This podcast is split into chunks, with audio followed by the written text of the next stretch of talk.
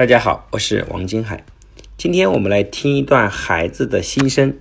这个孩子亲口讲述一段他的家庭发生改变的故事，侧面其实也反映了很多家庭共同的问题。为什么很多父母爱孩子，孩子却感受不到？爱是需要方法的，爱是需要学习的。单一成和他的妈妈刚刚走进福音的时候，我还依然非常清晰地记得，妈妈仿佛以押发人的方式把孩子押到了活动现场。到今天，时隔一年的时间，这个孩子和这个家庭发生了脱胎换骨的变化。单逸晨本人也从成绩的一落千丈，干到了成绩的出类拔萃。我在想，如果不是这个妈妈偶然与我们相遇，开始走上学习和改变之路，这个孩子可能今天依然是大家心目中所谓的问题孩子。所以我经常讲，一念之差是天堂，一念之差是地狱。你的孩子优秀与普通之间，往往真的只差父母的一次次学习，而且他们在初三的时间，依然带来线下参加五六次的会议。我们经常讲，磨刀永远不误砍柴工。我们来听听单逸晨和他妈妈一起进步的故事吧。大家好，我叫单逸晨，是江西吉安市一中的初三毕业生。二零一八年九月，我升入初三，在第一次月考中，我的年级排名滑落到了历史最低点，全年级共约六百三十人，我考了第五百一十二名。初二这一年是我和妈妈最痛苦的阶段，因为当她看到我的成绩越来越差，以前只是偶尔管管我的她开始了严防死守。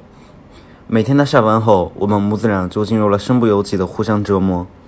那是妈妈没有学习亲子教育。在与同事孩子比较造成的焦虑下，每次我做的不够好，他都要么苦大仇深的说教，要么就是指责讽刺。我每天都盼望着他去出差，让我暂时脱离一下他的唠叨抱怨。虽然我心里也知道，妈妈所做的一切都是越爱我，希望我好，但我在他的失望焦虑中，慢慢的觉得自己真的很没用，对学习的兴趣和信心也越来越低。我也想认真努力，但就是没有足够的动力和自控力。上课老是走神，提不起劲来。初二下学期快结结束时，妈妈发现我整个学期的复课作业基本没写，终于忍不住把我狠狠揍了一顿。这是妈妈最后一次打我。全家人因为我这个不愿意学习的孩子，天天都愁云密布的。我永远记得妈妈打我那天是她的生日，打完后她很心疼，看着我手背上青紫，哭得很伤心。我们母子俩关在书房长谈了一次。从那天后，妈妈开始买回尹建莉老师等专家的书看，也开始在喜马拉雅上搜索亲子教育的音频。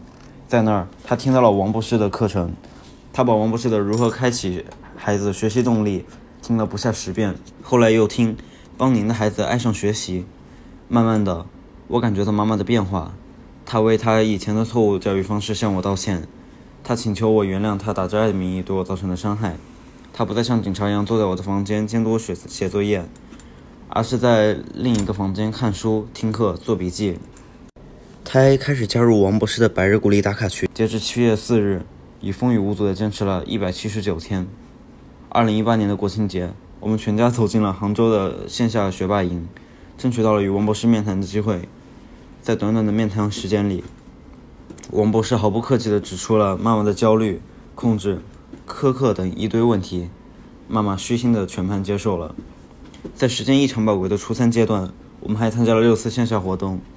我在担任小组长的过程中得到锻炼，收获自信。在感恩环节中，读懂了父母的爱。从去年十月起，我感受到妈妈越来越耐心、淡定，尊重我、信任我，总是能从日常小事中找出我的闪光点。